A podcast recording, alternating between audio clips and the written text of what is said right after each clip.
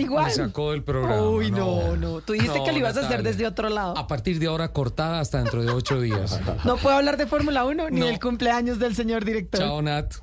Chao. Un abrazo, muchas gracias. Nos vemos en ocho días. Chao, Andy. Chao a todos, muchas gracias. Capitán Fernando Jaramillo, tu tarea, llevarnos a la dorada. A la dorada Sí, iremos. y claro traer a sí. César el próximo fin de Catamarán semana. en el tercer piso. Al señor alcalde para que nos lleguen a la fiesta en Catamarán, Sí, en el río Porque Magdalena. ya viene el 20 de enero. Chao, Juaco. Bendiciones a todos.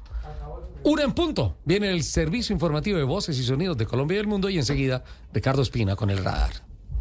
Todos los sábados a la una de la tarde en Blue Radio lo ubicamos en la noticia. Gracias por acompañarnos en el radar. Estamos analizando El radar, lo que usted quiere saber de lo que está pasando. Descubra con Ricardo Ospina y un amplio equipo de periodistas el origen de las los más noticias. importantes de la semana aquí en Blue Radio y BlueRadio.com. El radar, todos los sábados a la una de la tarde en Blue Radio. La alternativa. Voces y sonidos de Colombia y el mundo en Blue Radio y bluradio.com. Porque la verdad es de todos. En Colombia a la una de la tarde, un minuto, actualizamos las noticias aquí en Blue Radio, resumen de noticias, bienvenidos.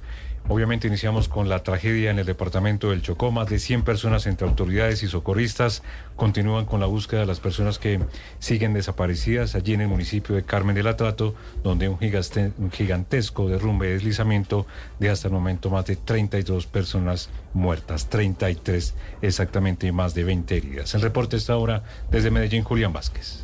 Eslodovan, pues mucha atención porque sigue subiendo el número de víctimas mortales tras este deslizamiento de tierra que hoy tiene enlutados a los habitantes del departamento del Chocó. Han pasado más de 18 horas desde que los organismos de socorro fueron alertados de la grave emergencia que ocurrió específicamente en el sector el 17 del Carmen de Atrato y desde ese entonces no han parado las labores de búsqueda. Como se lo indicaba, hasta el momento 34 cuerpos han sido recuperados entre los miles de metros cúbicos de tierra, lo que quiere decir que sigue ascendiendo el número de víctimas, mientras que aún el número de desaparecidos sigue siendo incierto. Esto sin contar además con los sobrevivientes, las personas que fueron rescatadas con vida y que según Jaime Herrera, alcalde del Carmen de Atrato, se recuperan en centros asistenciales. 19 heridos, eh, que fueron eh, 15 remitidos a Antioquia y dos quedó en el hospital San Roque. Eslodovan, pero a esta hora, a la una de la tarde, dos minutos, nos complace y nos llena de alegrías también contarles y presentarles el testimonio de Denise Ramírez, una mujer de 46 años que viajaba con su esposo y su pequeña hija de 5 años hacia la capital antioqueña cuando quedó atrapada en uno de los derrumbes. Escuchemos su testimonio que lo compartió hace tan solo algunos minutos.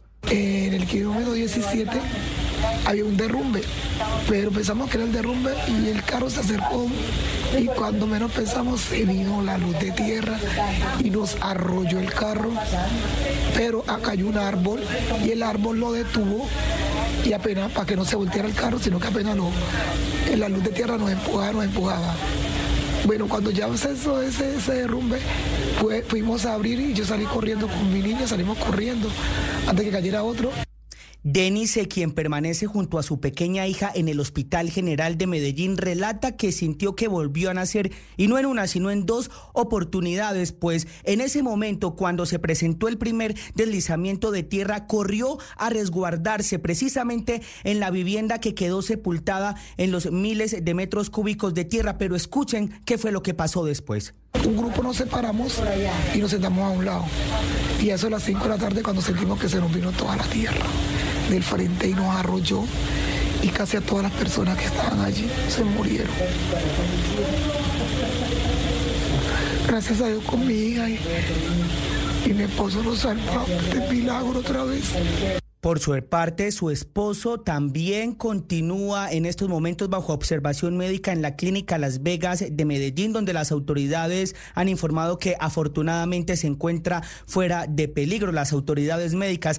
Pero la historia que está contando Denise lamentablemente no la están contando otras familias que continúan en la zona tratando de ubicar a sus seres queridos, como es el caso de Luis Rueda, quien está buscando a dos familiares que eran los dueños de la vivienda que sirvió de refugio para las personas. La gente no podía ni irse para Quito ni devolverse para Antioquia. Entonces estaba la gente, la casa llena de gente, había más de 50 personas. Y eh, ya encontré a mi tía, me falta un tío y una prima. Ella es Luz Rueda Corrijo, familiar de las dos personas dueñas de la vivienda que lamentablemente quedó sepultada bajo miles de metros cúbicos de tierra en el sector el 17, jurisdicción del Carmen de Atrato, en el departamento del Chocó, donde como usted lo indicaba también es Lodoban, cientos de personas entre socorristas, pero también habitantes de la zona. Continúan trabajando a toda marcha para poder ubicar lo más pronto posible a las otras personas que continúan desaparecidas, pues lamentablemente este drama no termina y lo que dicen es que siguen personas atrapadas. Por supuesto, nosotros seguiremos muy atentos de esta información. Por lo pronto me despido desde la ciudad de Medellín. Muchas gracias, Julián. Excelente informe. Obviamente muy duro escuchar el relato de las personas que se salvaron de esta tragedia allí en el departamento del Chocó, donde fue declarada, recordemos, la calamidad pública. Y ante la tragedia que se vive allí en la vía Medellín-Quibdó, desde algunos sectores políticos le están pidiendo al presidente de la República, Gustavo Petro Mateo, decretar de una vez la emergencia social económica precisamente allí en el Chocó. Eh, Lodan, buenas tardes. Y es que usted recordará que la próxima semana el presidente Gustavo Petro se va a trasladar al Pacífico Nariñense junto a varios de sus ministros. Va a estar despachando desde allá desde el 22 hasta el 26 de enero. Sin embargo, aún no tiene previsto ir al Chocó y como escuchábamos en los testimonios que nos mostraba Julián, pues la gente dice que esta era una tragedia anunciada por la situación en la que se encuentran las vías que conducen desde Quibdó a Medellín. Es por esto que ya sectores políticos como el partido de la U están pidiendo al presidente Gustavo Petro decretar la emergencia social y económica del Chocó, pues aseguran que desde hace varios años en el departamento hay muchas muertes que se pueden evitar con inversión social y un poco de atención del Estado, según dice la representante del Chocó, Astrid Sánchez. El Chocó está de luto. Nuestra solidaridad con los familiares de las víctimas por los hechos ocurridos en la vía Medellín-Quito. Le exigimos al gobierno nacional que haga las inversiones necesarias y definitivas una vez se supere esta emergencia para la pavimentación y la inversión en los muros de contención de alta tecnología. Esta tragedia lo deja ya más de 30 personas fallecidas, dice la vicepresidenta Francia Márquez. Toda nuestra solidaridad con el departamento del Chocó y las familias de las víctimas, mientras que la fiscalía informa hasta ahora que junto a medicina legal, pues están haciendo las labores de inspección técnica a cadáveres. Dicen que ya han logrado la inspección de 17 cadáveres y que en las próximas horas esperan continuar para trasladar otros 17 cuerpos de estas personas que lamentablemente perdieron la vida en esta tragedia el día de ayer. Gracias, Mateo. Estaremos pendientes, muy pendientes a Medellín y al departamento del Chocó con los reportes oficiales sobre esta tragedia. Y cambiamos de, tema para hablar sobre la vía al llano que desde ayer eh, eh, ha sido bloqueada por manifestantes del municipio de Guayabetal y en las últimas horas Jorge Emilio Rey, quien es el gobernador de Cundinamarca, anunció la presencia del propio ministro de Transporte Nicolás allí en la vía al llano. Sí, señor, pues el ministro va a hacer presencia desde las 3 de la tarde en adelante y lo cierto es que se va a reunir con los habitantes del sector para llegar pues a un acuerdo de cómo van a manejar esta emergencia. Lo que plantea el gobernador y lo que plantea el ministro es que eventualmente se van a definir las acciones de contingencia para establecer un manejo de tráfico diferente para permitirle a los habitantes del sector poder movilizarse y que no queden represados mientras se hacen los retenes, los controles de carretera, ni mucho menos cuando existan las eh, manifestaciones. Escuchemos lo que dijo el gobernador Jorge Emilio Rey.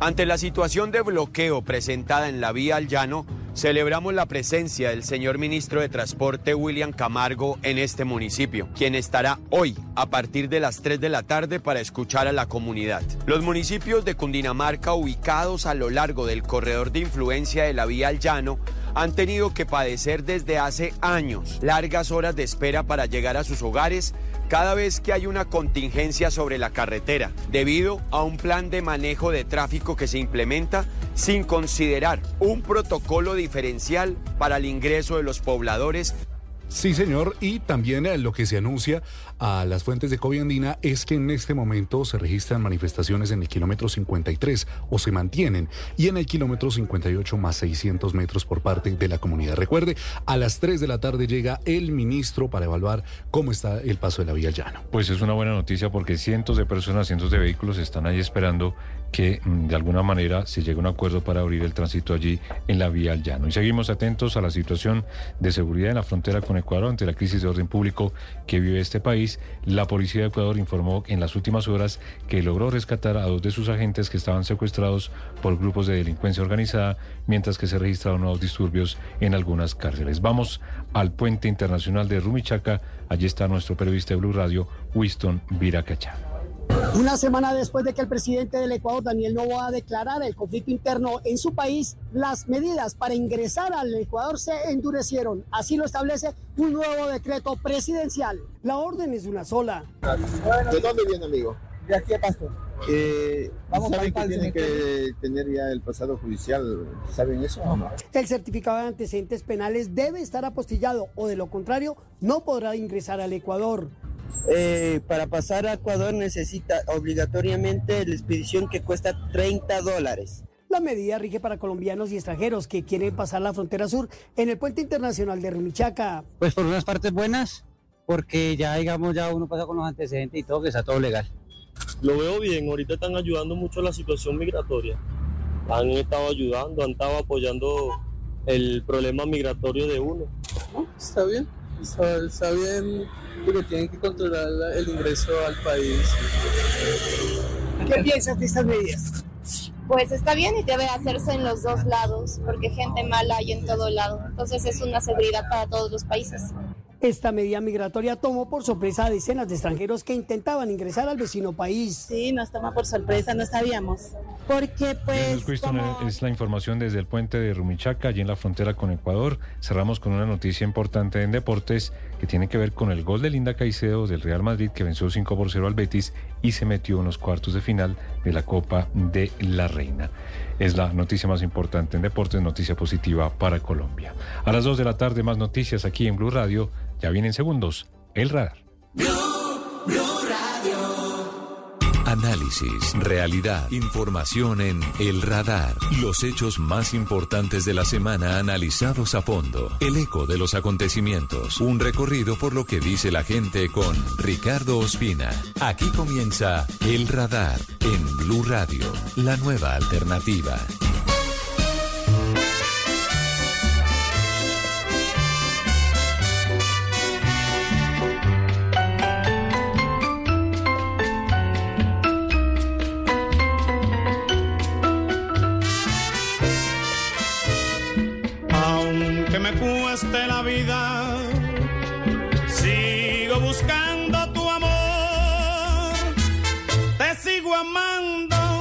Voy preguntando dónde poderte encontrar.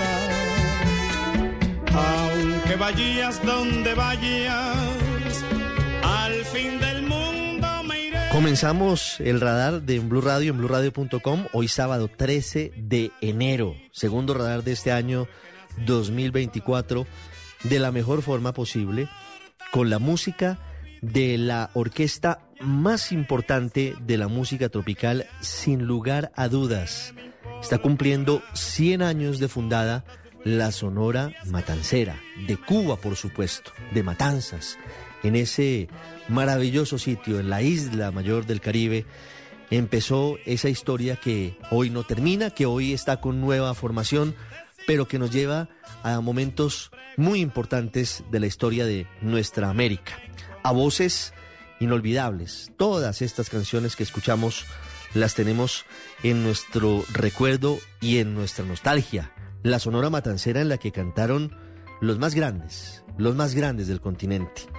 Celia Cruz, Celio González, Daniel Santos el inquieto Anacobero, ni más ni menos Bobby Capó, Carlos Argentino Torres, Bienvenido Grande al Bigote que Canta, Alberto Beltrán, Alfredito Valdés, una nómina de lujo, muy, muy destacado siempre, uno de los grandes conjuntos, de las más grandes agrupaciones en la historia de la música, que está cumpliendo 100 años, un siglo, y que vengan muchos más, porque esta música nos lleva a esas nostalgias maravillosas y a nuestros recuerdos, a tantos recuerdos que hoy vale la pena traer a colación en el radar que hoy dedicamos a dos temas en particular, a la crisis que afronta Ecuador, luego del motín en el que se fugó alias Fito, el máximo cabecilla de la banda de los choneros, con toma de rehenes, con más de 11 muertos, con una crisis que intenta manejar el presidente Daniel Novoa recientemente posesionado,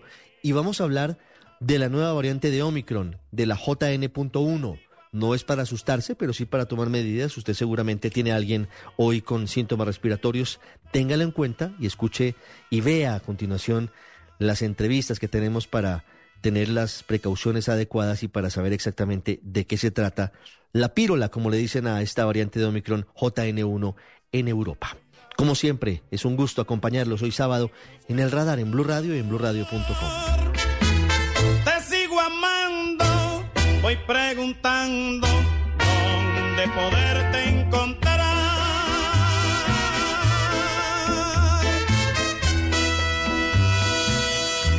Usted está en El Radar, en Blue Radio.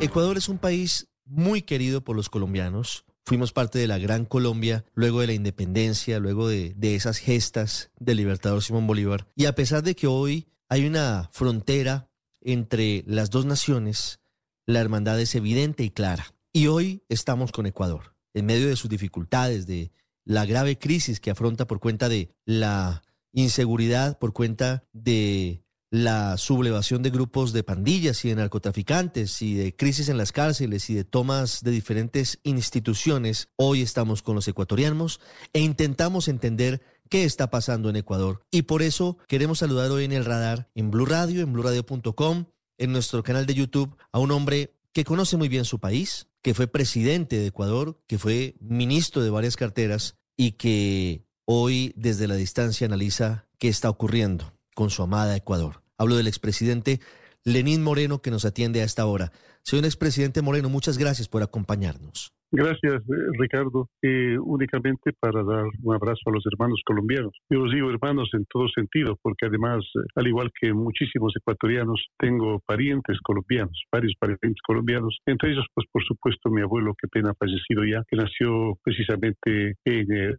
en el, departamento de, Nariño. Ahí está, ahí está ese vínculo permanente, presidente. Y quiero comenzar esta charla justamente con eso. Para lo bueno y para lo malo somos hermanos. Y, quiero preguntarle por eso, porque, porque Colombia ha vivido fenómenos de violencia muy graves. La época del narcoterrorismo de Pablo Escobar y del cartel de Medellín fue muy seria. Eh, estuvo el Estado eh, en una situación de, de postración muy fuerte. Esta herencia de, de lo que ha significado el narcoterrorismo en Colombia, ¿usted siente que hoy la están viviendo en Ecuador? Bueno, eh, eh, por llamarlo de alguna forma, herencia, como usted lo dice, hemos compartido muchas, eh, muchos elementos, compartimos muchísimos elementos eh, históricos, de idioma, de, de raza, de etnia, perdón, de etnia, es decir, y sobre todo propósitos comunes, iguales problemas, iguales circunstancias y propósitos comunes para el futuro. yo, no, yo no lo llamaría herencia, la hemos compartido, la hemos compartido porque nosotros hemos estado siempre pendientes del resultado de esa lucha tenaz que ha librado el pueblo colombiano contra los, eh, los las fuerzas eh, sublevadas, las fuerzas denominadas eh, revolucionarias que han tratado pues de quebrar el sistema democrático y ventajosamente no lo han logrado. Este momento, independientemente de quién sea el presidente en la actualidad, pues el, pueblo colombiano ha votado democráticamente para elegir a sus mandatarios y eso es bueno. Siempre estamos por la pura de la demo que entrega a los pueblos la democracia. ¿Y qué está pasando hoy en Ecuador, presidente Moreno? ¿Cómo, lee usted desde la distancia lo que hoy está ocurriendo con la amenaza de las bandas criminales, con la toma de, cárceles, con todos los elementos que estamos viviendo?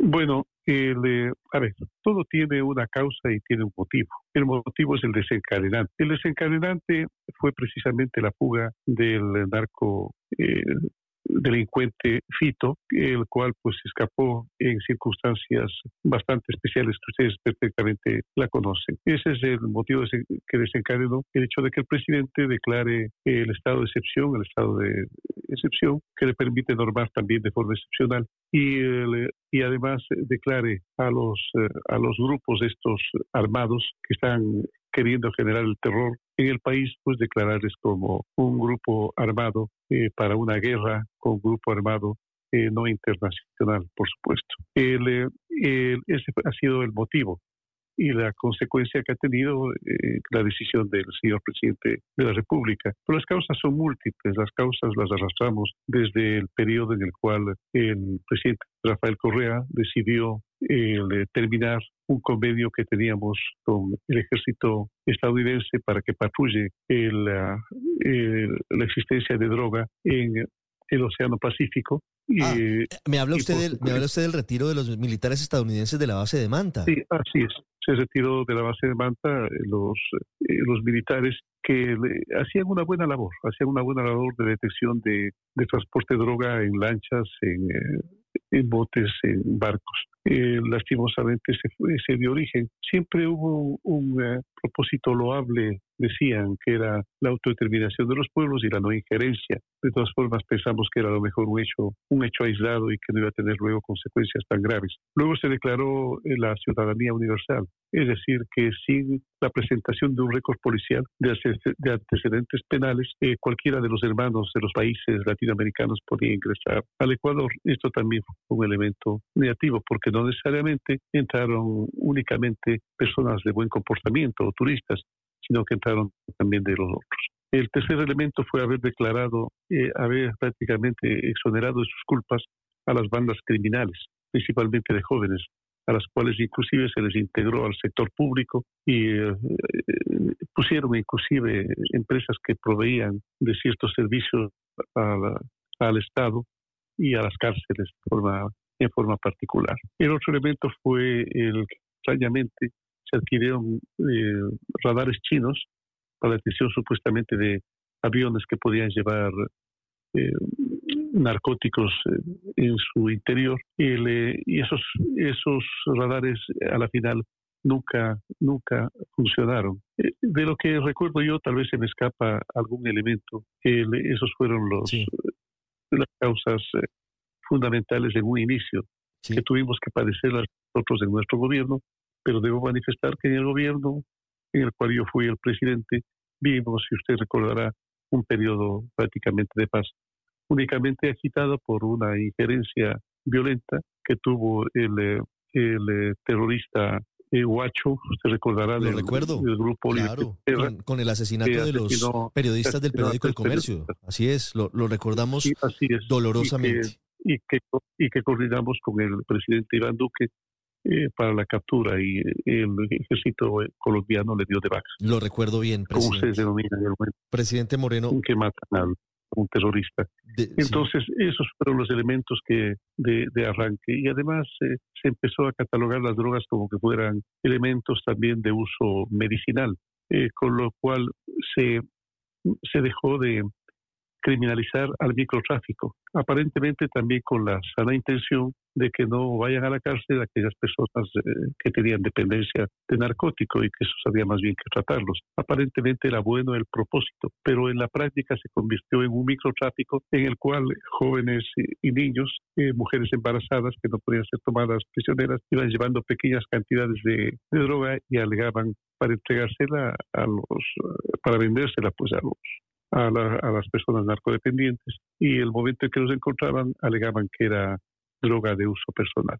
todo eso, todo eso eh, generó que a la final en las cárceles eh, los grupos que se aliaron a la injerencia de los carteles de Sinaloa y de Jalisco eh, se vuelvan extremadamente más violentos y dejen de únicamente comercializar droga y en el periodo del presidente Guillermo Lazo prácticamente eso se acentuó. Se acentuó y los crímenes se elevaron de un promedio que tuvimos de aproximadamente 5, 5 o 6 eh, crímenes violentos por cada 100.000 habitantes. Se elevó hasta el 40 y 45% y en algunas, eh, eh, perdón, no es por ciento, sino de, de al 40 y 45 por cada 100.000 habitantes en algunas provincias el promedio es de aproximadamente 100 por cada no, pues, 100.000 habitantes. Se, lo cual, se multiplicó la lo cual lo convierte en el país en los sectores más violentos de América Latina. Pues sin duda, y, Ecuador era todo lo contrario. Esas decisiones, esas decisiones, claro, esas decisiones que se tomaron en el tiempo del presidente Rafael Correa, a la final resultaron extremadamente negativas y, el, eh, y le ha correspondido al presidente Novoa asumir, además de una grave crisis económica eh, que, eh, que, que le generó y le, le entregó el presidente Guillermo Lazo eh, a, a una inseguridad galopante que amenaza con afectar gravemente la estructura misma de la democracia del, del gobierno ecuatoriano, del Estado y del gobierno ecuatoriano. Es por eso que el presidente ha decidido declararles una guerra.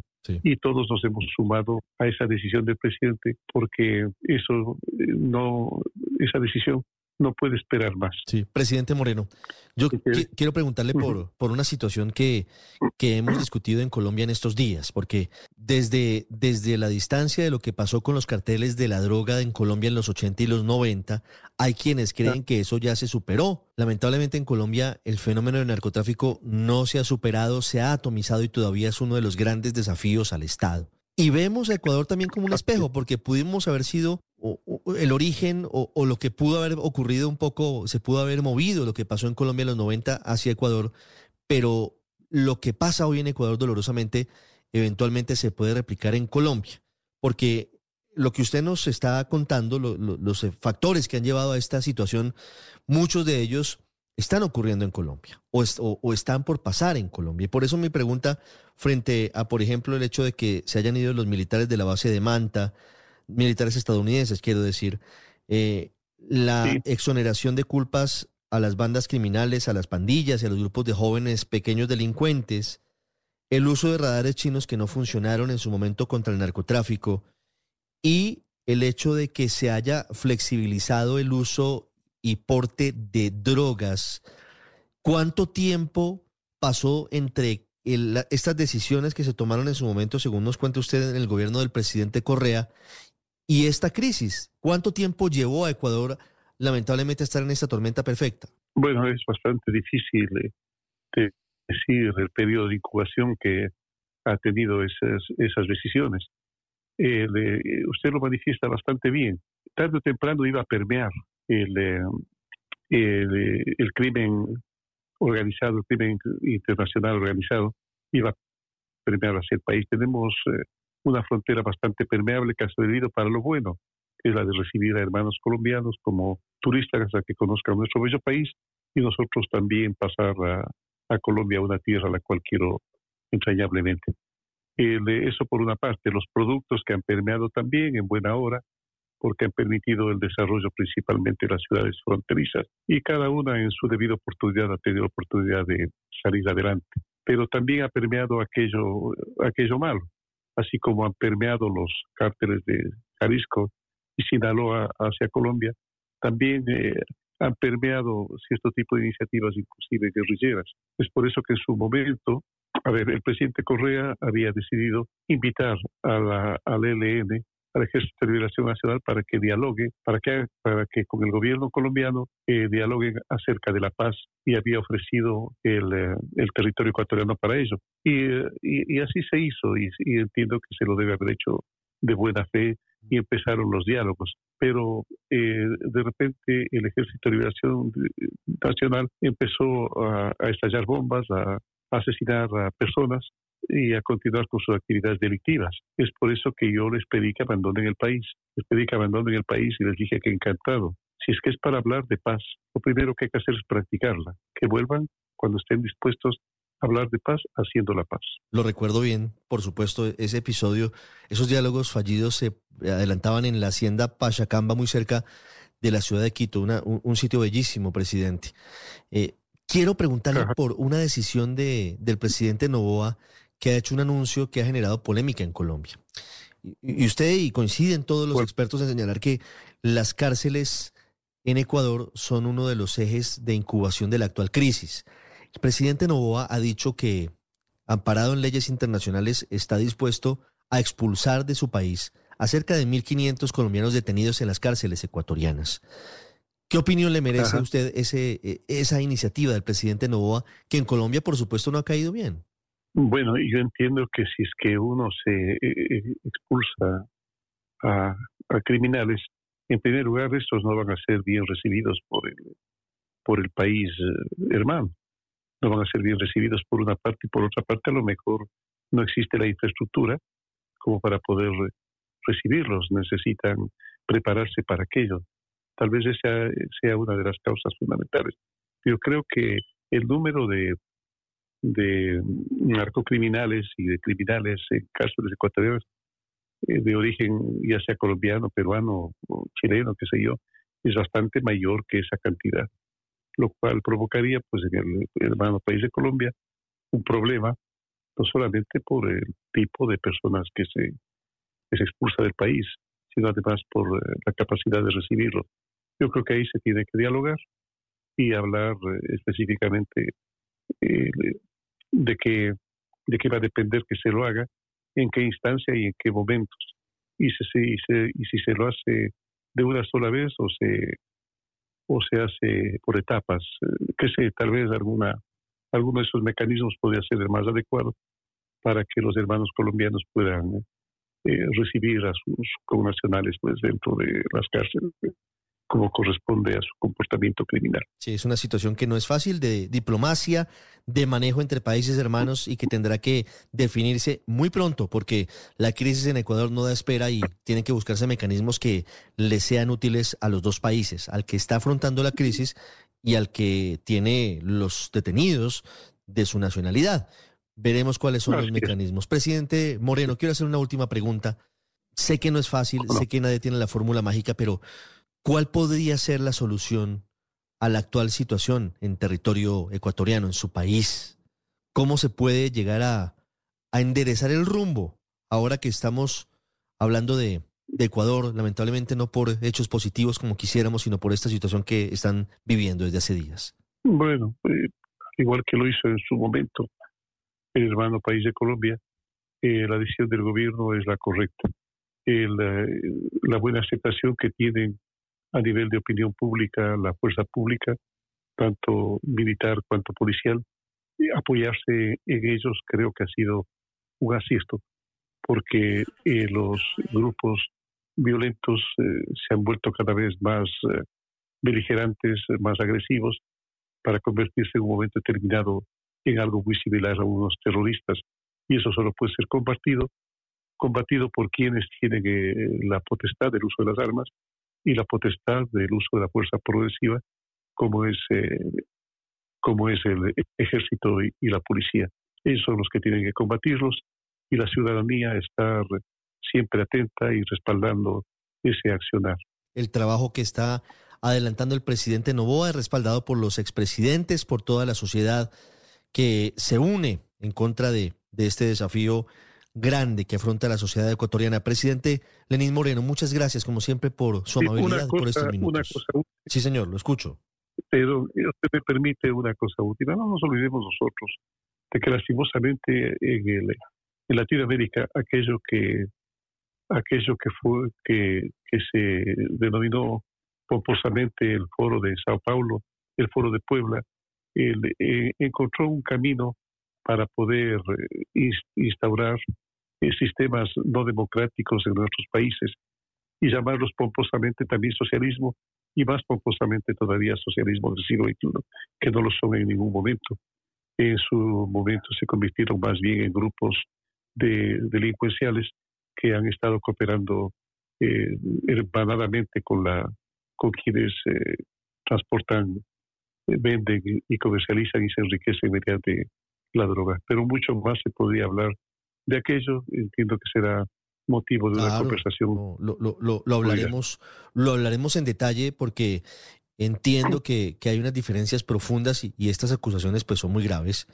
El foro de Sao Paulo mutó, migró a, a, lo que ahora es el foro de Puebla y, y hay unos cuestionamientos serios, sobre todo desde sectores políticos que no son afines a, a, a sus y no se olvide, no se olvide usted que, que de repente, el momento en que votaron, decidieron convertirse en cristianos, ellos que eran ateos. Decidieron convertirse en eh, veneradores de nuestros libertadores, cuando decían que eran explotadores, y que en su momento inclusive trataron de ponerles un nuevo rostro, como que eh, a, a usted y a mí nos interesara cuál fue el rostro de los libertadores. A nosotros nos- y lo que nos interesa es que propiciaron nuestra libertad y nuestra independencia. Y como que nos interesara eh, cuál haya sido el rostro de Jesucristo, lo que nos interesa son las enseñanzas y, y la práctica, principalmente, de la, de la bondad que nos dejó. Yo creo que hay que saber diferenciar exactamente qué es lo que queremos. Presidente Moreno, muchas gracias. A usted, que pase usted muy bien. A los, eh, a los oyentes, pues un abrazo cordial. Hacemos una pausa y ya regresamos al radar. Ya regresamos a El Radar en Blue Radio.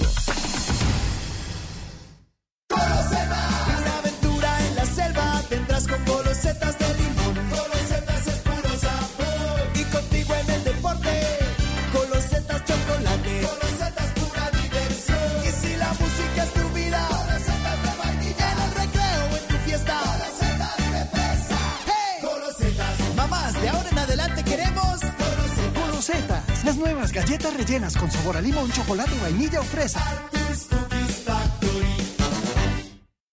Volvemos con El Radar en Blue Radio.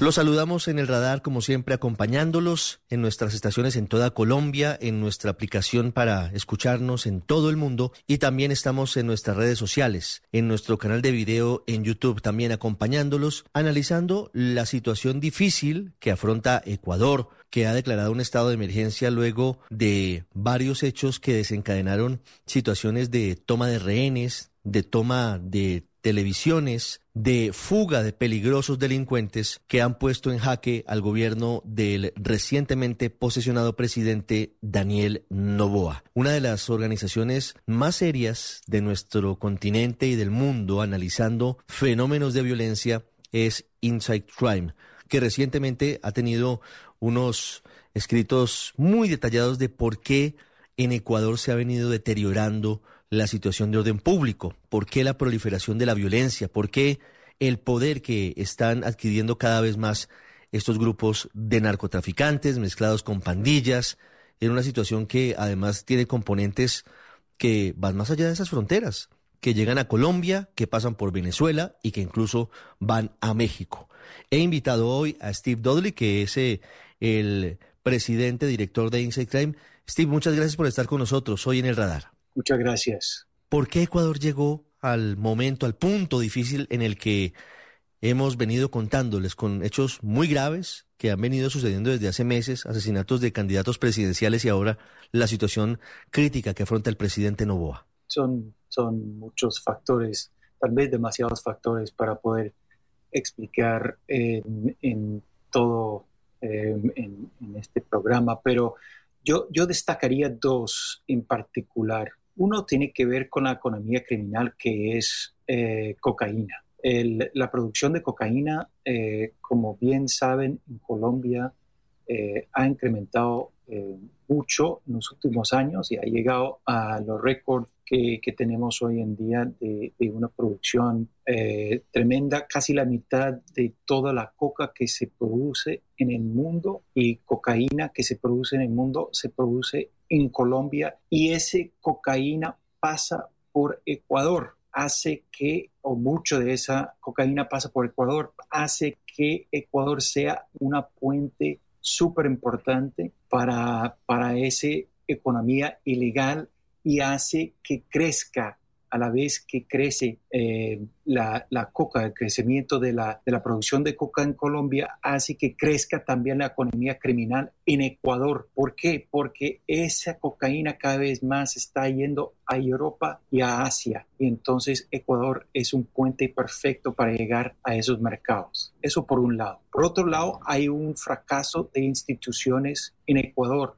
sobre todo la, las cárceles, el sistema penitenciario es, es un sistema que no, que, que está colapsado, eh, completamente colapsado. Y los rehenes lo que los encarcelados controlan esos espacios y utilizan esos espacios como epicentros de operación. Y eso ha sido, eh, pues, eh, de los lugares donde más hemos visto la detonación de conflictos, primero entre esos mismos grupos, luego por fuera de las cárceles, y ahora estamos viendo lo que es un conflicto entre esos grupos y el Estado.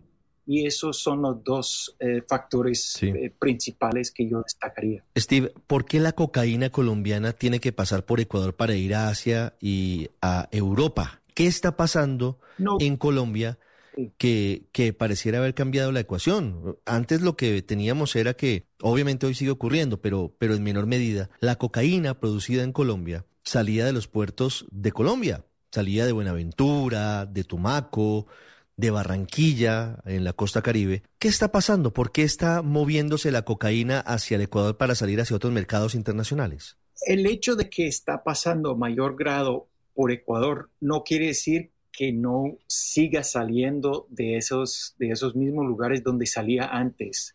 Ahí obviamente va y viene pues eh, cantidades dependiendo de las circunstancias de seguridad, de los grupos que manejan esos corredores de, de, salida, de, los grupos que pueden controlar los puertos, de si la salida es más fácil eh, pues por Ecuador que por Buenaventura, por ejemplo, eh, solo para poner un ejemplo.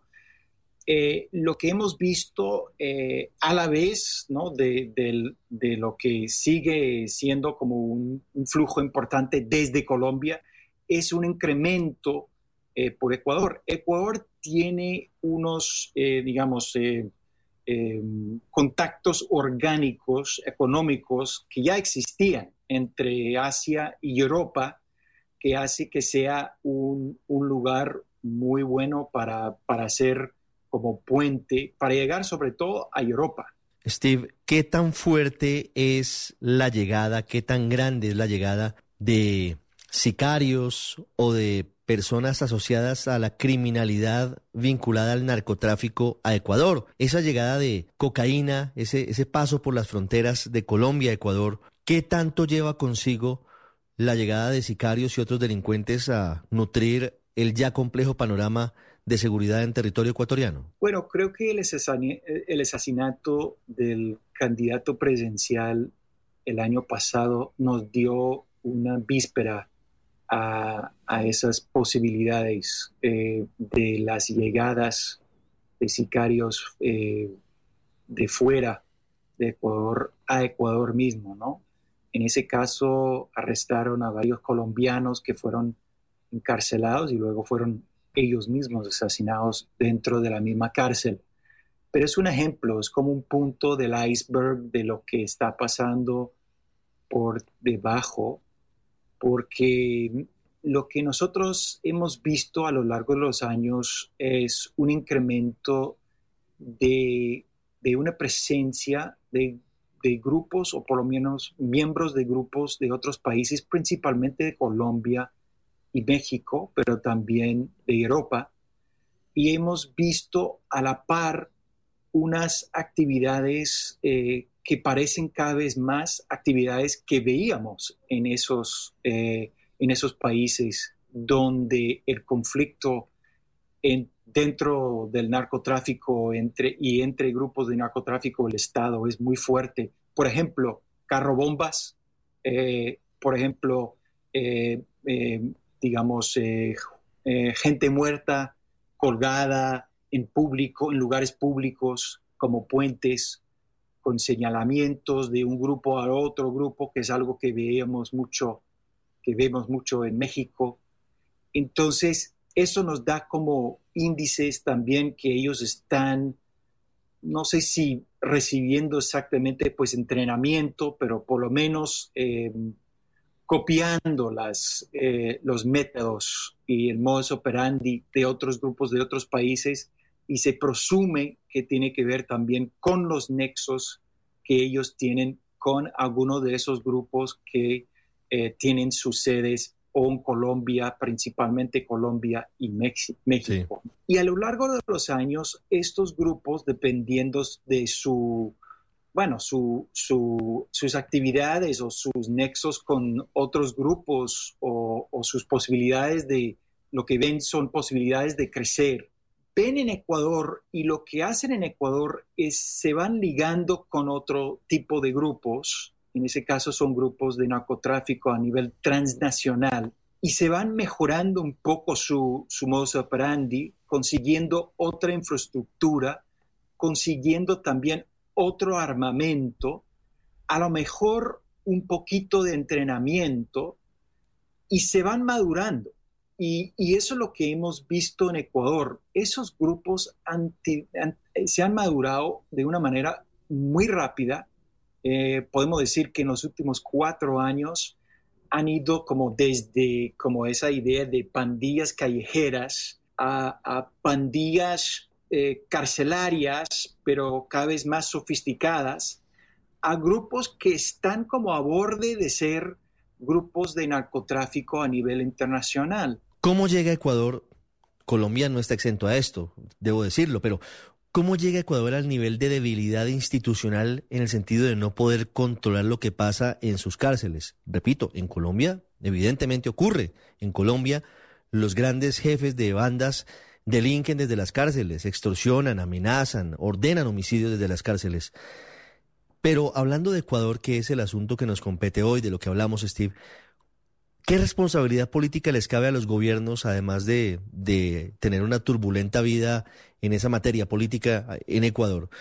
¿Qué responsabilidad les cabe frente a esto que hoy está ocurriendo y que intenta rectificar el presidente Novoa? Ya le voy a preguntar por eso. Pues una gran responsabilidad, por supuesto, porque eh, son los que ponen la política de cada vez más encarcelar los, eh, los delincuentes o los eh, consumidores de drogas a veces, de incrementar el tamaño de la población eh, carcelaria.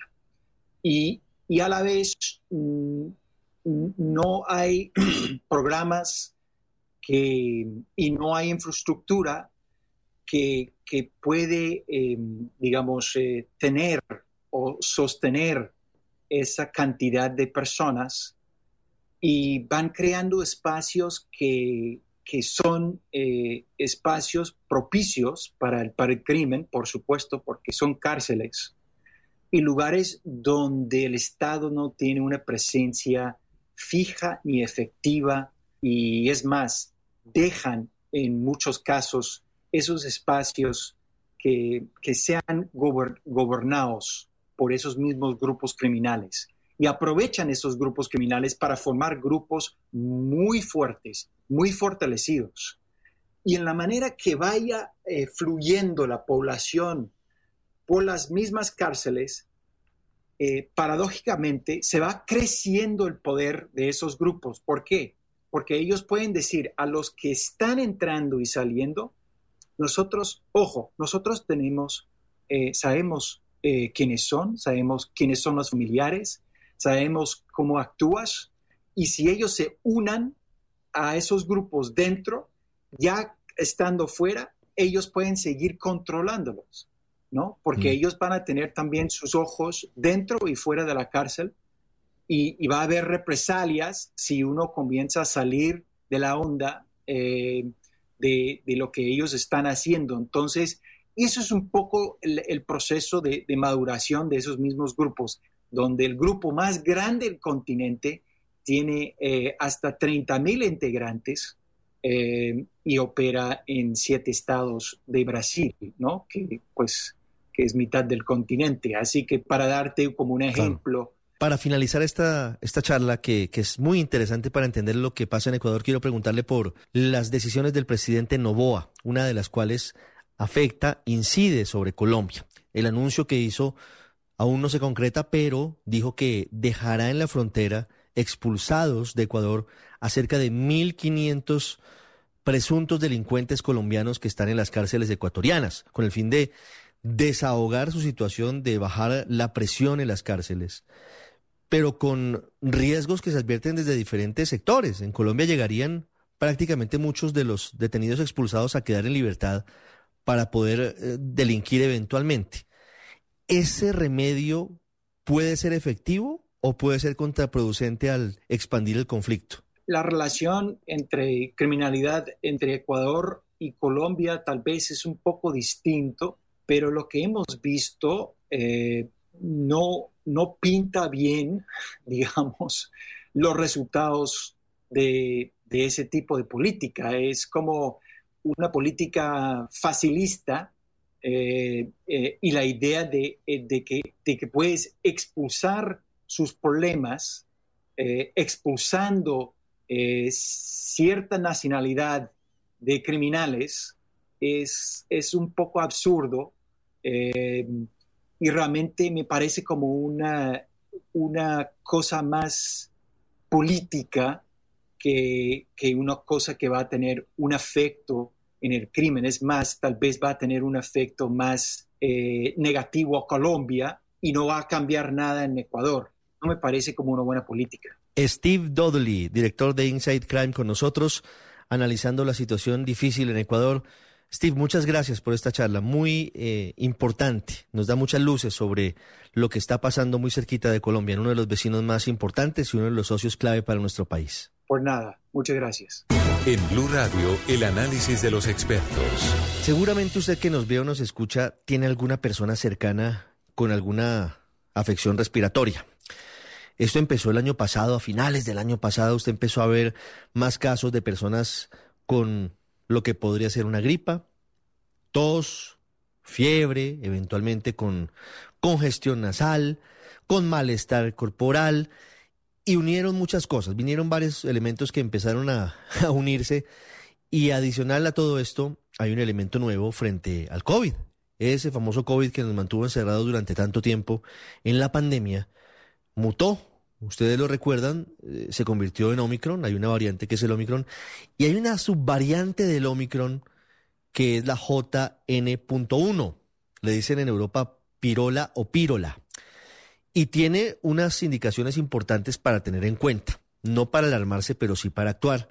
Por eso he querido invitar hoy en el radar aquí, en nuestros diferentes canales, en radio, en aplicación, en nuestro canal de YouTube, a uno de los hombres que más conoce sobre infectología en Colombia, uno de los hombres que consultamos todo el tiempo durante la pandemia, como es el doctor Carlos Álvarez, además asesor de la Organización Mundial de la Salud.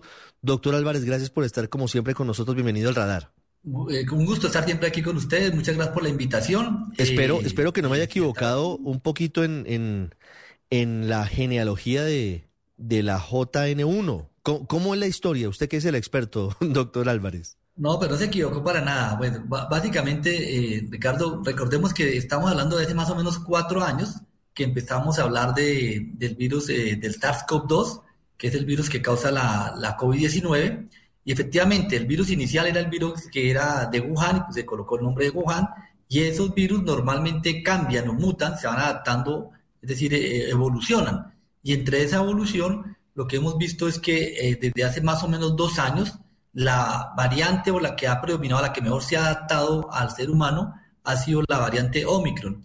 Y de ahí en adelante lo que hemos visto es lo que técnicamente ya hablan de, se, se habla de linajes, que podríamos decir en términos más coloquiales son como hijos eh, o hijas derivadas de esta misma variante que no tienen muchos cambios. Entre más parecida sea la variante, pues hay pocos cambios, se hablan de linajes, cuando los cambios son muy dramáticos, pues hablamos de una variante. Entonces hasta ahora esta nueva variante, eh, o mejor, eh, la, la, variante Omicron, ha tenido diferentes cambios que no son tan mal marcados, que han hecho que circule durante los últimos dos años, y a partir de las últimas semanas de diciembre empezamos a ver el predominio de esta variante que se llama la JN.1. Que recordemos que lo que hacen que estas, estas mutaciones que le ocurren a estos virus les permite que se adaptan mejor al ser humano. Y cuando les digo que se adaptan mejor, es que justamente las mutaciones que tienen permiten evadir parcialmente al menos las defensas que nosotros generamos contra el virus. Y por eso es que se adaptan y pues que se pueden transmitir. Sí, ¿cuáles son las características de esta variante JN.1, doctor Álvarez, que son distintas o qué hace que esta variante de Omicron se adapte mejor al ser humano, en palabras suyas? Sí, lo que hace normalmente es que tiene la, capacidad de, tener mayor afinidad por el sitio donde se pega. Recordemos que el virus tiene que entrar por una puertica, una, o sea, una puerta y para pe- pegarse a esa puerta normalmente necesita un como de dónde agarrarse. Y a veces esas proteínas técnicamente tienen mayor afinidad, es como que se, se atraen mejor. Eso, esa afinidad logra que pueda entrar más fácilmente. Eh, son técnicamente llamamos más afines. Pero en el sentido pragmático lo que ocurre, lo que hace es que puede infectar más fácilmente, puede evadir las defensas que nosotros ponemos contra, esa, contra, contra ese virus y por eso eh, predomina sobre las otras. Eso es lo que hace que tenga esa ventaja, eh, que digo técnicamente eh, de forma evolutiva, y es lo que hace que empiece a circular con una mayor frecuencia. Pero esto no significa que esta variante eh, o subvariante mejor vaya de la mano con mayor agresividad o mayor letalidad. Eso no se ha demostrado. ¿no? No, digamos que a veces uno empieza a escuchar en, en redes sociales que, que esta es más agresiva, que el 2024 va a ser más grave. Eso no es cierto. Realmente lo único que tenemos es que tienen mayor posibilidad de infectar o reinfectar a las personas. Y también hay que decir que obviamente hay unas personas que tienen una susceptibilidad para que cuando se infectan de COVID les va más, les, va- les- les tienen mayor riesgo de complicarse. Eso tampoco ha cambiado. Son los mismos grupos, Ricardo, las personas que tienen más de 60 años, las personas obesas, hipertensas, diabéticas, la gente que tiene las enfermedades eh, eh, autoinmunes o las defensas bajas y eh, también en cuidado especial a las mujeres embarazadas. Estos, grupos de personas tienen el ma- mayor riesgo de complicarse con este linaje o con otro linaje, básicamente cuando se infectan de COVID. Sí, la JN.1, doctor Álvarez, según le entiendo, es mucho más contagiosa que lo que hasta ahora hemos tenido. Digamos que puede contagiarse, puede con- contagiar más fácilmente y lo mismo, puede evadir las defensas que ya hemos generado. Recorde- recordemos que cuando nosotros nos vacunamos o cuando nos ha dado COVID o cuando pasan las dos cosas, nos ha dado COVID y nos vacunamos, generamos defensas. Esas defensas son lo que llamamos eh, técnicamente los anticuerpos. Y esos anticuerpos son como unos escudos para que el virus no pueda pasar, no pueda entrar.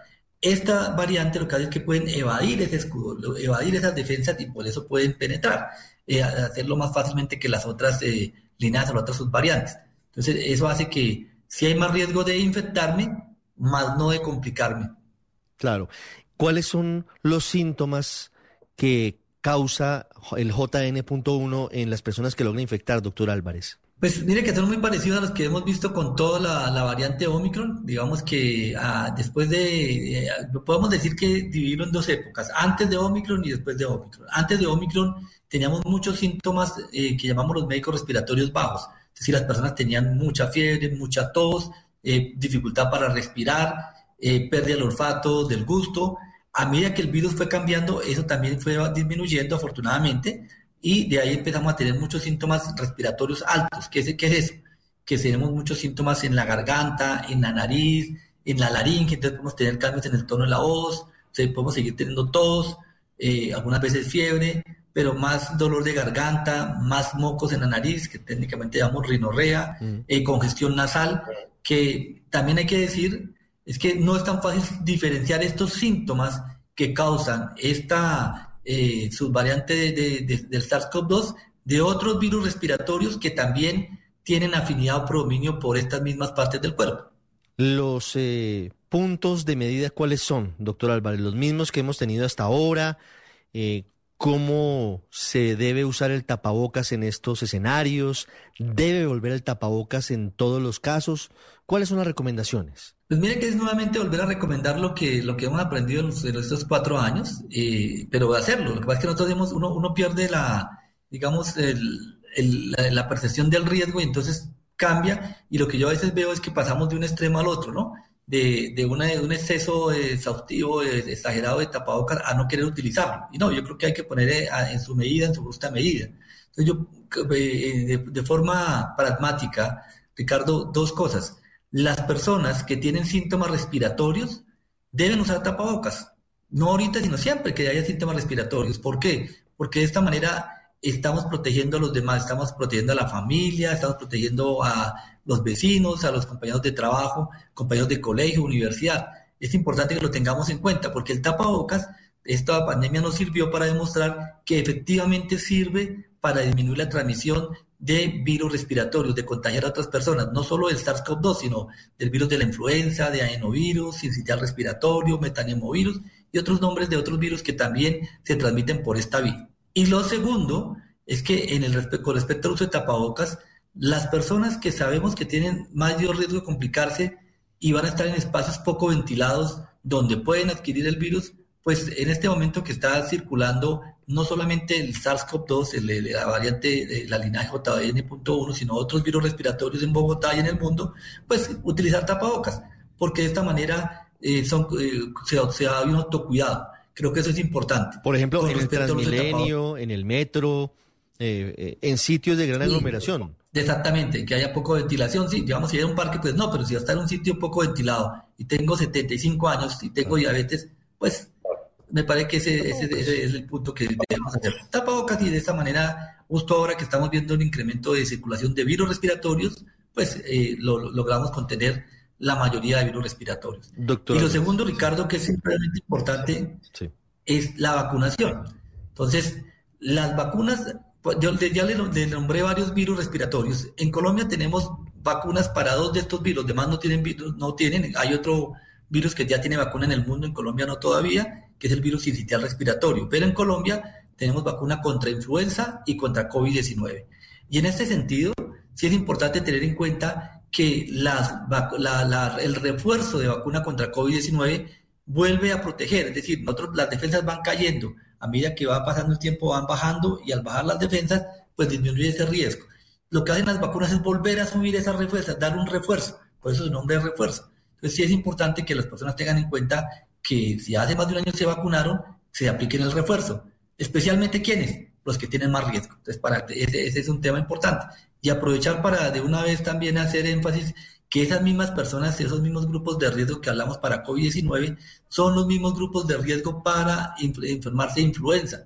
Recordar que la influenza, que es la verdadera gripa, también lleva a la muerte y también se puede evitar vacunándonos. Entonces, creo que es importante aprovechar los que no lo han hecho, vacunarse contra influenza y colocarse en refuerzos de COVID. Sí, de, una vez aprovechar el pico respiratorio para hacer esas diligencias médicas. Doctor Carlos Álvarez, muchísimas gracias. Como siempre, un gusto tenerlo aquí en el radar. Con mucho gusto, Ricardo. Usted está en El Radar, en Blue Radio.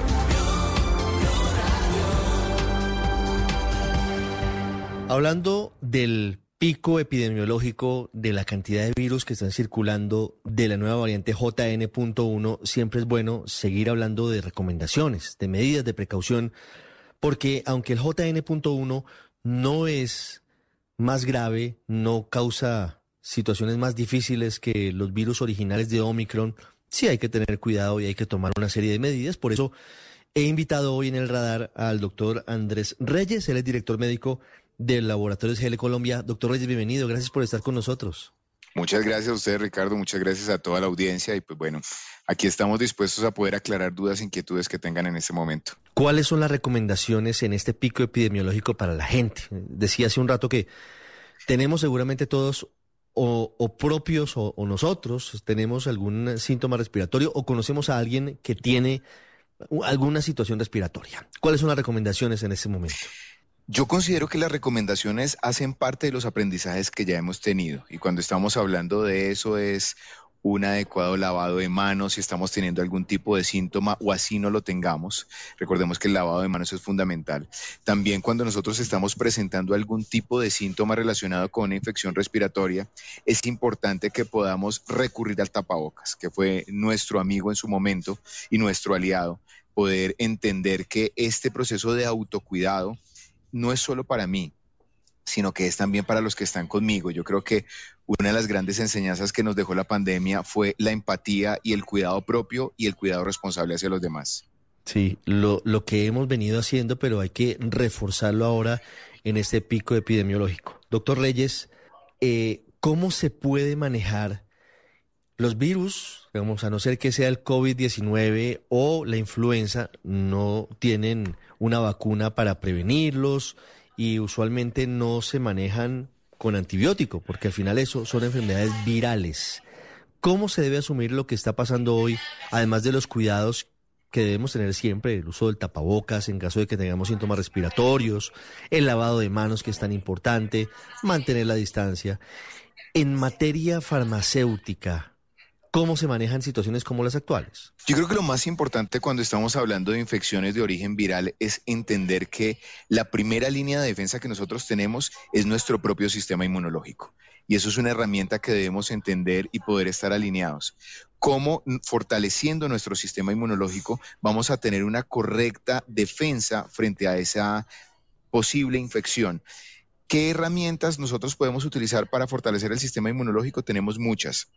Una de ellas, de las que nosotros normalmente hablamos, es tener estilos de vida saludables, dentro de los cuales se refiere comer de manera balanceada, tener hábitos saludables, tener un adecuado patrón de sueño, eh, consumir alimentos proinflamatorios, no ultraprocesados, sino alimentos de origen eh, natural, pues que nos no estén tan procesados nos ayudan mucho, pero también es importante que nosotros entendamos que existen ciertos medicamentos de origen natural que tienen evidencia científica en el fortalecimiento del sistema inmune. Eso fue una de las grandes enseñanzas que nos dejó la pandemia, fortalecer nuestro sistema inmune y claramente si tenemos síntomas, pues poder consultar a nuestro médico de cabecera o médico de confianza. Doctor Reyes, ¿y cómo se puede cuidar el sistema inmunológico? Que creo que es un punto muy importante a tener en cuenta para todos. El sistema inmune es el grupo de células que responden frente a un primer agresor, frente a un agente patógeno, llámese virus o llámese bacteria.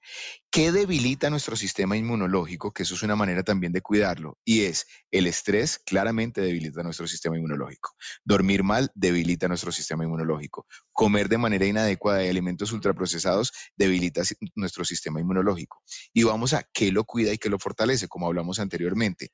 Existen medicamentos de origen natural que cuentan con evidencia científica que fortalecen grupos de líneas celulares como por ejemplo la reacción de los neutrófilos, la reacción de los macrófagos, son todos este grupo de células que son la primera línea que llega a atacar ese virus o esas bacterias entonces, ese tipo de medicamentos nos pueden ayudar. Entonces, es muy importante que los hábitos de vida saludables sean nuestros aliados, pero también que nos apoyemos con una alimentación balanceada, con estilos de vida saludables y también con medicamentos de origen natural con acción bioreguladora, que regulen esta biología propia del cuerpo y pues que nos puedan ayudar claramente a sobrellevar este, este momento. Doctor Reyes, muchas gracias por estos consejos fundamentales en esta época, como le digo, de pico epidemiológico, pico respiratorio. Muy amable. Con mucho gusto, un saludo grande para todos y lo más importante, cuidémonos y cuidemos a nuestras familias. El radar en Blue Radio.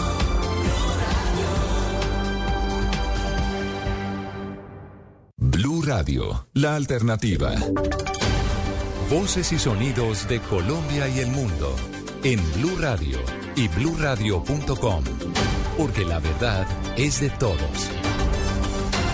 Dos de la tarde y siete minutos. Eh, Tenemos información de última hora que tiene que ver con noticias internacionales, eh, pero que involucra a un grupo de mujeres colombianas. A esta hora, el cónsul en México, Andrés Hernández, está confirmando que avisó a las autoridades en Cancún para que activen protocolos de búsqueda de un grupo de colombianas que estarían desaparecidas y que habrían sido víctimas de secuestro, trata de personas y explotación sexual. Juan Esteban Quintero. Damián, para ampliarle la información a los oyentes, se trata de nueve mujeres originarias de nuestro país que se desempeñaban como mujeres de compañía. Fueron reportadas como desaparecidas después de asistir a un evento privado en Cárdenas, Tabasco, en México, el pasado 5 de enero. Presuntamente fueron traídas a México por parte de una supuesta red de trata controlada por un cartel mexicano.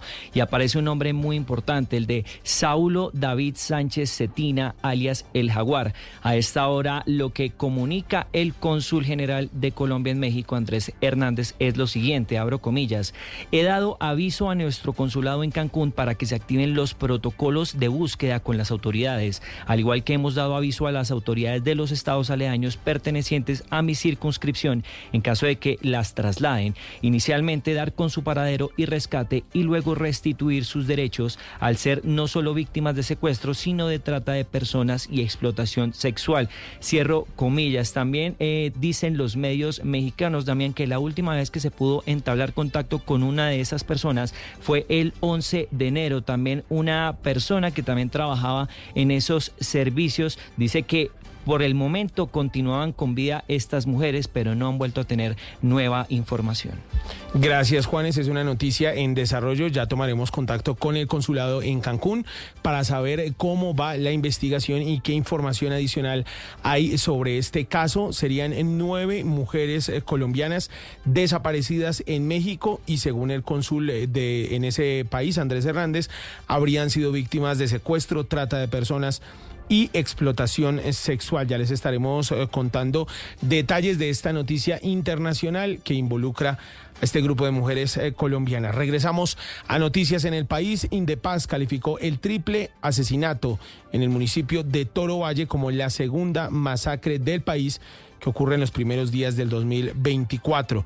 Los detalles de este nuevo hecho violento en Colombia los tiene Alejandro Muñoz. Este caso que ha conmocionado al departamento del Valle del Cauca pone la mirada de entidades como el Instituto de Estudios para el Desarrollo y la Paz, que calificó el hecho como la segunda masacre del país. Asimismo, se advirtió que desde la Defensoría del Pueblo ya se había emitido una alerta sobre los riesgos que se presentan en la zona por la disputa y el control de grupos armados por las economías del microtráfico. Esto ha incrementado casos como las extorsiones e incluso los desplazamientos masivos. Leonardo González es de director de Indepaz. También llama la atención el incremento de la violencia en zonas urbanas por la acción de bandas locales que buscan un dominio como en el municipio de Toro. Los grupos que actúan en la zona son la compañía Dan Izquierdo del bloque occidental del Estado Mayor Central, Los Flacos, la Nueva Generación y otras bandas ya de carácter local. Ya esta es la masacre número 2 ocurrida en el 2024. Este hecho se presentó en el corregimiento de San Francisco, en zona rural de este municipio vallecaucano. Las autoridades, por su parte, indicaron que se dispuso de un equipo de investigación especial para esclarecer las causas del crimen y para ubicar a los responsables del asesinato de estos tres hombres en el menor tiempo posible. Dos de la tarde y diez eh, minutos. También hay anuncios por parte del presidente Gustavo Petro. Le está solicitando a través de sus redes sociales a todos los jefes de Estado de las Repúblicas de América a asistir a la posesión del presidente Bernardo Arevalo en Guatemala, haciendo una advertencia. Dice que hay fuerzas amenazando con un golpe de Estado. Nuestra solidaridad es fundamental. Personalmente me dirigiré a la República de Guatemala, es lo que dice a esta hora el jefe de Estado de Colombia. Recordemos que en las próximas horas Gustavo Petro va a viajar hacia ese país para asistir a la posesión del nuevo presidente de Guatemala. A las 2 de la tarde y 11 minutos les contamos que cada 13 de enero se conmemora el Día Mundial de la Lucha contra la Depresión, una enfermedad que según la Organización Mundial de la Salud deja por lo menos unas 280 millones de personas afectadas en el mundo. ¿Cómo está Colombia, Juan Esteban Castañeda? Se estima que alrededor de 2.425.000 personas sufren de depresión en el país. De esa cifra, según afirma la Asociación Colombiana de Psiquiatría, solo uno de cada 10 colombianos puede recibir un tratamiento adecuado. Esto dijo una paciente que padeció la enfermedad. Uno cree que uno puede solo. Y ahí es cuando uno comete un error, porque uno no puede solo. Uno siempre debe tener a alguien. La depresión se puede manifestar de diversas maneras. Por eso, desde la Asociación Colombiana contra la Depresión, se brindan algunos tips para que pueda identificar y actuar con responsabilidad frente a una persona que sufra la enfermedad. La forma como la depresión se manifiesta, pues puede variar de acuerdo a la edad, ¿no? Pero de todos modos es importante como cuando uno observa cambios en una persona cercana, como cambios en su comportamiento, por ejemplo, frente a la actividad que realizan de manera formal. Es importante es apoyar a la persona en buscar el, la valoración de un profesional. El Ministerio de Salud cuenta con líneas de apoyo que pueda consultar en su página web. Y terminamos con noticias deportivas con gol de Linda Caicedo. El Real Madrid venció 5 por 0 al Betis y se metió a los cuartos de la final de la Copa de la Reina. Santiago Saray. Sobre el minuto 70 apareció la magia de Linda Caicedo para poner el 3 por 0 a favor del Real Madrid. Bombazo, derechazo de media distancia, imposible para la guardameta rival Malena Mieres en un nuevo tanto de la colombiana que no marcaba con la casaca del merengue desde el 22 de octubre en la derrota de su equipo 2 por 1 ante el Levante. ¡Ojo ese disparo! ¡No se lo esperaba nadie! Pero lo ha probado desde la lejanía, desde la media. Es su decimoquinta participación con el Real Madrid en la temporada y Linda Caicedo, que hasta hace poco fue nombrada entre las 15 mejores jugadoras del mundo según The Guardian, sigue siendo noticia a nivel mundial. Gracias, Santiago. Son las 2 de la tarde y 13 minutos. Estas fueron las noticias aquí en Voces y Sonidos. Los dejamos porque llega Travesía Blue.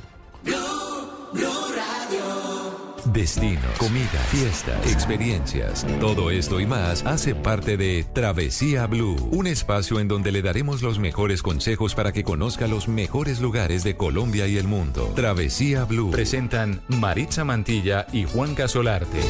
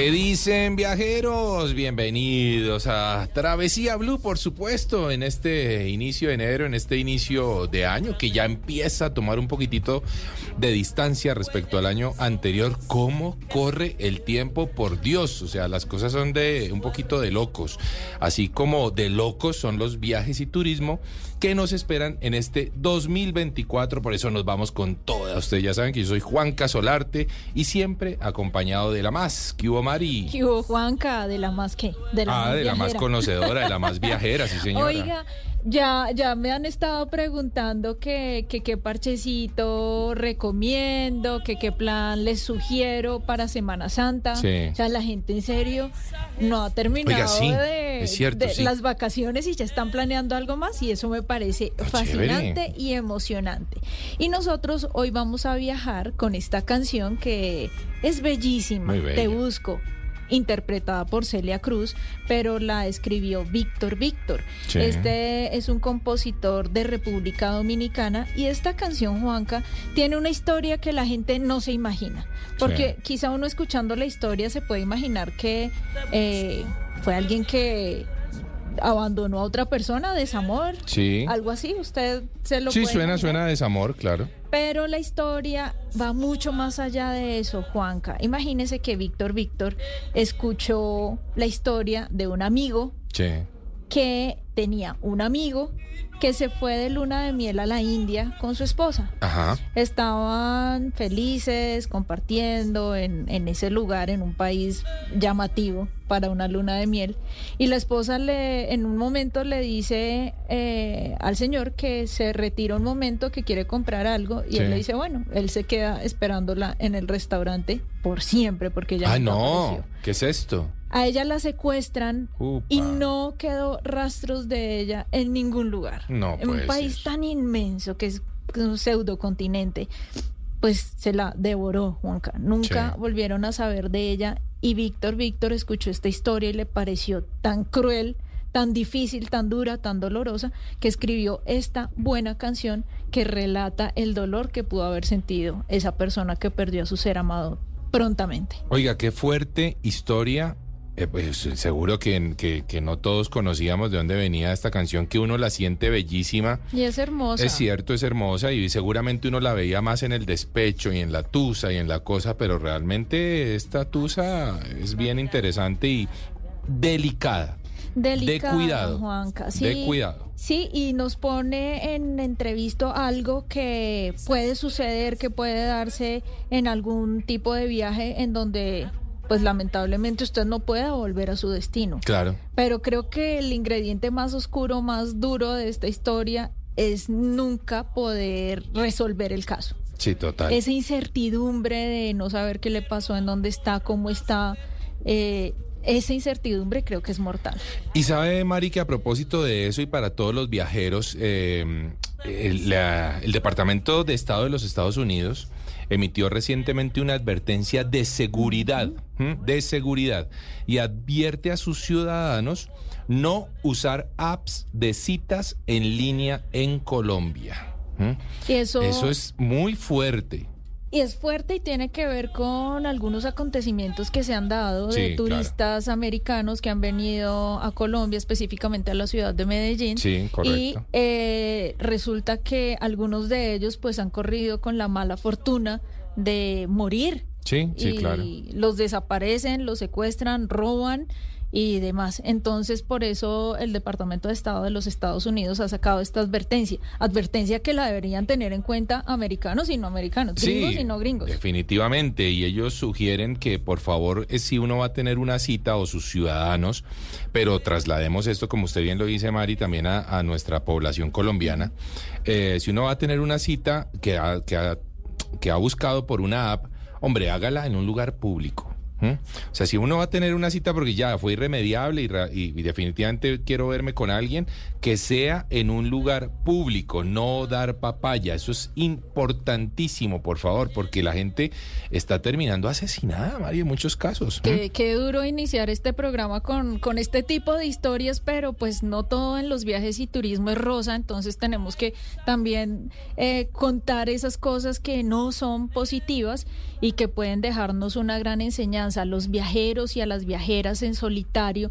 La recomendación de siempre, avísenle a algún familiar Exacto, sí, señora. dónde van a estar, con quién van a salir, qué actividades van a hacer. Esto no piensen que es por control, Sí. que alguien los esté controlando, sino ustedes escojan a una persona de confianza, puede ser su mejor amigo o amiga, y cuéntenles, Claro. voy a ir a bucear. Voy a ir a hacer un trekking por Ciudad Perdida, voy a estar desaparecida tres o cuatro días. Mm. Por favor, si no regreso al cuarto, a- a- alármese o pida ya Claro, obvio. eh, ubicación con alguien del hotel en donde está, de la persona con quien va a tomar la actividad, todo. Eh, mire, son detalles pequeñitos que pueden salvar vidas. Hoy por hoy, María, hay aplicaciones que se pueden descargar para, eh, para iOS o para Android también, en donde uno puede estar enviando constantemente su ubicación en tiempo real a un familiar que tenga la misma aplicación. Sí, Entonces, eso lo hacen, eh, bueno, también. Lo hace mucho en los caminantes y la Sí. gente que va, por ejemplo, a los eh, parques eh, naturales en los Estados Unidos que Oiga, se pierden mucho. gracias Cuidado. por ese dato. Imagínese que leía que más de 600 mil personas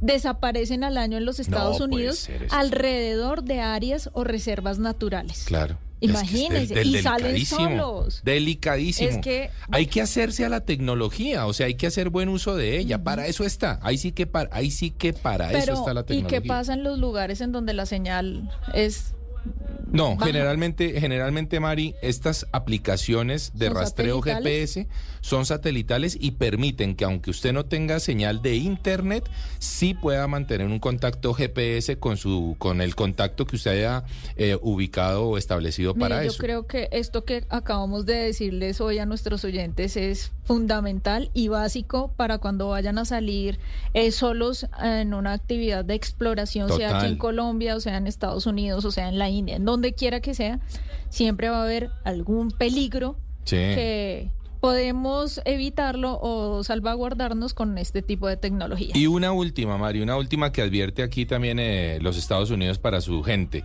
Si termina invitando uno a alguien a su residencia o a su habitación de hotel, establezca con el hotel un procedimiento de visitas.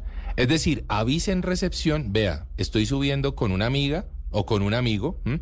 Pero si mi amiga o amigo no ha bajado mañana o yo no he bajado mañana al desayuno, por favor, eh, do- doy autorización de ingresar a mi habitación. Muy bien, mire. Entonces, establezcan protocolos, más allá del oso que a uno le pueda dar, pues porque esté entrando con quien sea. Hombre, no importa, la vida primero y la seguridad primero. Total. Con recomendaciones, con seguridad, estamos arrancando hoy Travesía Blue. tan extraño que no puedo dar contigo.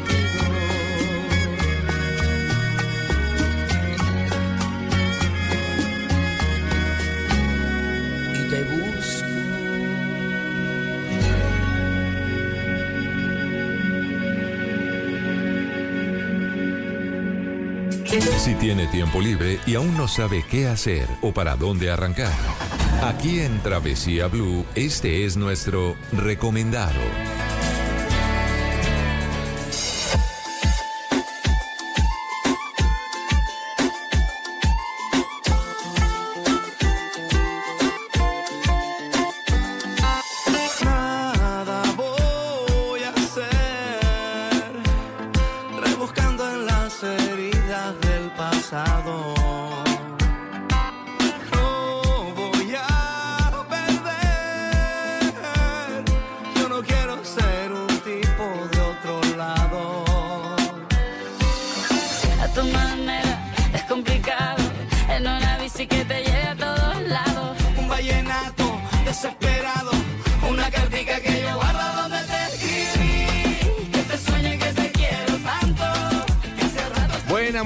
Como siempre para nuestros oyentes de Travesía Blue. Les recordamos nuestras redes sociales, arroba Mari y Latina guion bajo Travesía y arroba de viaje con Juanca. Así facilito nos van a encontrar en nuestras cuentas de Instagram y de TikTok.